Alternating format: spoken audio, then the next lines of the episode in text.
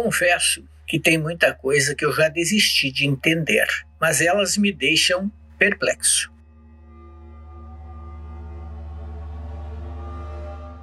Por exemplo, foi revelado que 75% dos atletas brasileiros que vão à Olimpíada de Tóquio estão vacinados. Outros 25% não. Alguns atletas recusaram-se a ser vacinados. E o mais impressionante é o seguinte: não é obrigatório tomar vacina para participar da Olimpíada de Tóquio. Como assim? Não é obrigatório? Qual a explicação para isso? Por quê? Vamos dar um passo atrás neste comentário.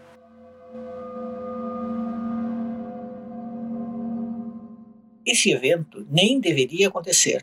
Ele é perigoso. Parte da população japonesa é contra. Afinal, pode ser que novas variantes entrem no Japão com os atletas, ou com os jornalistas, ou com os dirigentes esportivos, ou com os treinadores, enfim, com toda essa população que vai se deslocar para Tóquio. É um evento esportivo importante, mas em condições excepcionais poderia não ser realizado.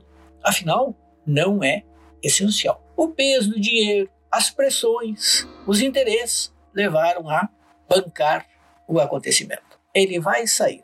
E aí, o que se poderia esperar era o mínimo: todo mundo vacinado, com as duas doses, ou com a vacina de dose única da Janssen. Agora, o Comitê Olímpico do Brasil, o COB, revela que só 75% dos brasileiros inscritos na Olimpíada estão, de fato, vacinados. Os outros não. E tem quem se recuse a tomar vacina, estou repetindo. Mas por quê? O Japão deixa que isso aconteça? Ou porque o Comitê Olímpico Internacional é, aceitou, definiu que não é obrigatório tomar vacina para ir ao evento? Bem, por duas razões. A dificuldade de controle, ou suposta dificuldade de controle, que também não é compreensível, e a outra, por respeito aos casos de consciência, aos casos individuais de consciência, aquelas pessoas que, por razões singulares, particulares, sei lá, que razões, não querem, não aceitam, recusam-se a tomar a vacina.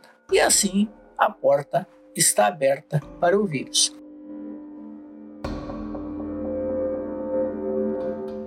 Porque, como se sabe, assintomáticos podem transmitir. Claro, alguém dirá, ah, mas vão exigir testes, os PCRs. Tudo bem. Agora, se existe uma vacina, se existem muitas vacinas, a ciência lutou por essas vacinas, e se esse evento, contra tudo e contra todos, vai sair, por que não recorrer à forma mais garantida de proteção? Condição mínima. Vamos fazer os jogos. Quer participar deles? Vacina. Duas doses de vacina para a maioria dos imunizantes disponíveis, ou uma dose, no caso da Janssen. Mas não. E assim vamos abrindo frestas, abrindo portas, escancarando portas para que novas cepas apareçam e também para que novas ondas apareçam.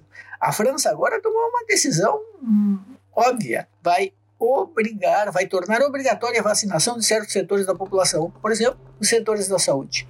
Dá para entender que profissionais da saúde, na linha de frente, a mais de frente possível no enfrentamento ao vírus, possam não se vacinar. O sujeito quer estar lá na linha de frente sem a vacina. Evidentemente, não é uma questão só de a pessoa se proteger, mas também de proteger os outros, porque ela pode causar danos a terceiros com a transmissão. Ela pode contagiar outros. Tudo isso é tão óbvio, tão lógico, tão simples, tão cartesiano.